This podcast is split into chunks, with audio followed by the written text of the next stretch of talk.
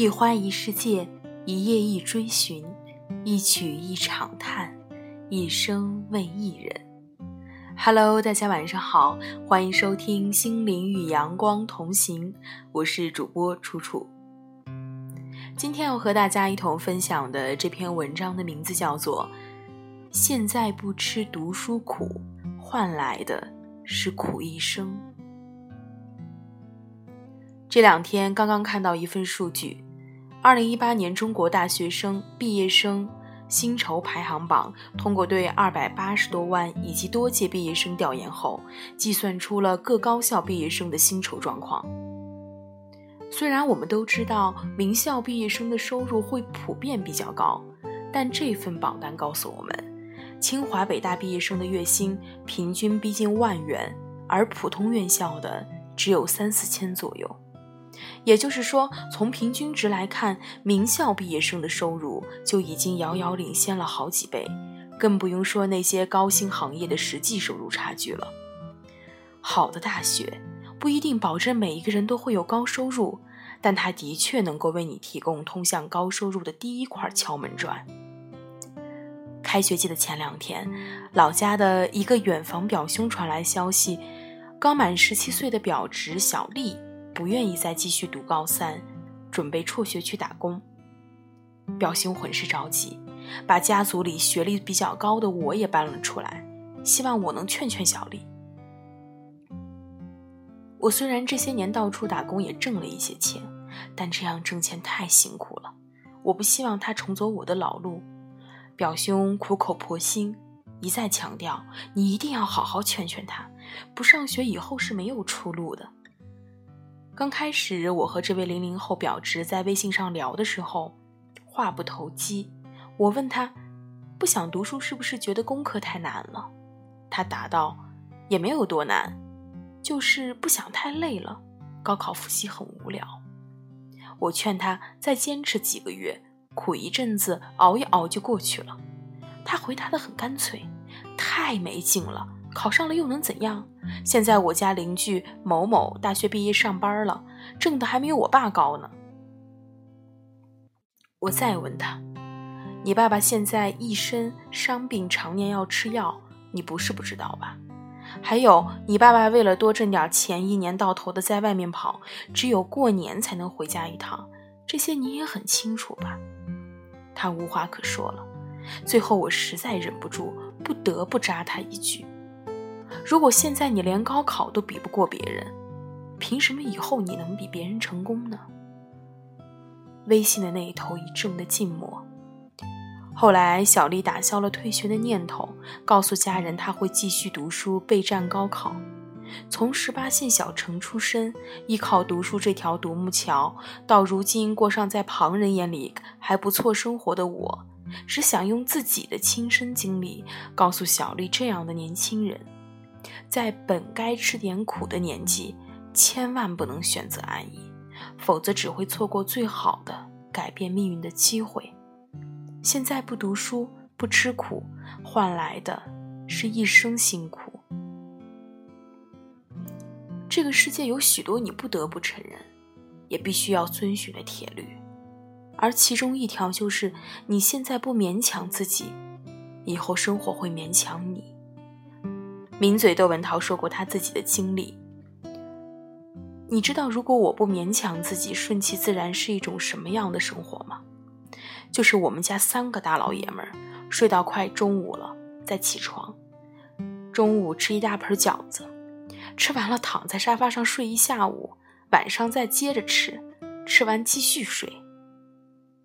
三十多年前的一九八五年，不甘心得过且过的窦文涛。放弃了接班父亲在工厂里当工人的机会，勉强了自己一把。他苦读三年，从河北考入武汉大学新闻系，毕业后进入媒体打拼。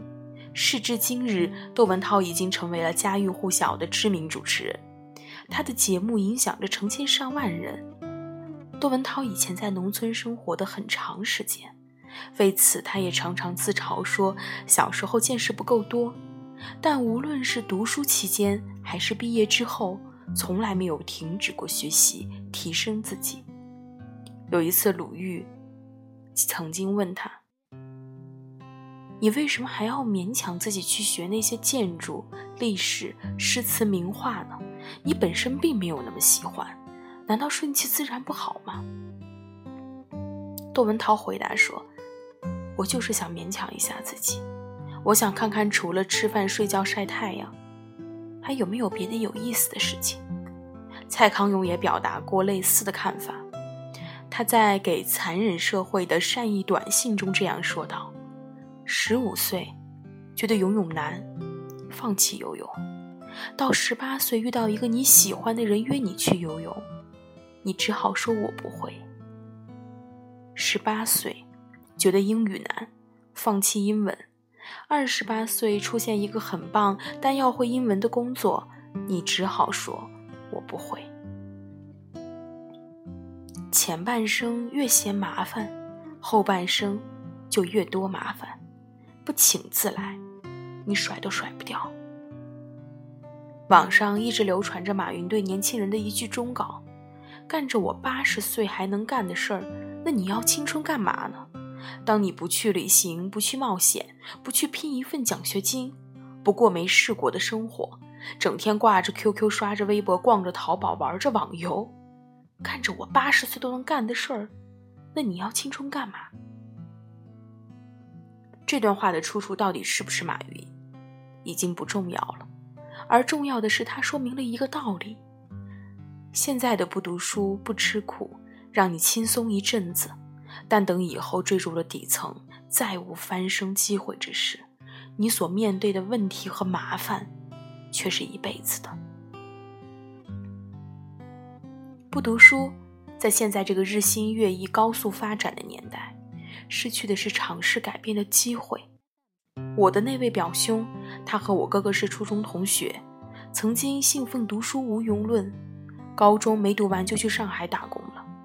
而最初的那几年，他做学徒挣的钱都比我们家族任何一个上班族都要多，也很是让他和他的家人引以为傲。但几年后，他就在一次意外事故中摔伤了腰，从此再也不能干重活，工作也不稳定，全国好多个地方跑来跑去，做各种小生意养家糊口。现在年龄大了，日子却越来越辛苦了，而我的哥哥和他们班大多数同学，则按部就班完成了学业，毕业后有的去了大城市。有的继续读书深造当了大学老师，还有的成为了公务员。虽然收入也不一定能高薪，但至少能保证自己和家人衣食无忧。没有学历的背景，没有抓住改变自己命运的机会，一直是堂兄的心病。所以这些年，他一直不遗余力地督促自己的儿子好好读书，通过教育改变自己乃至整个家庭的命运。尝尽了人生冷暖的表兄，在吃过生活的各种苦头后，才发现，人活在什么样的圈子里，就会有什么样的人生格局。一个十几岁的年轻人，先不用说能不能上名校，一旦他脱离了学校，没有机会提升学历、掌握技能，一辈子也难有机会再进入更高的圈子。考上大学，进入名校，就是融入圈子、提升层次的最好途径。名校给的，绝不仅仅是一张文凭或者一份高薪，而是区别于普通人的人生轨迹，给你更多选择的机会。这个世上没有哪条路是所谓人生捷径，而读书，才是真正相对轻松的那条路。只有他不计较你的出身。贫富和家境，只看重你的付出和努力。我们无法决定自己的起点，但读书和教育可以改变转折点，让我们有更多的选择权和主动权。人生之路方能越走越宽。本期的节目就到这里了。那么如果说想问问大家一个问题你觉得读书能给我们带来什么呢？感谢您的收听我们下期再会。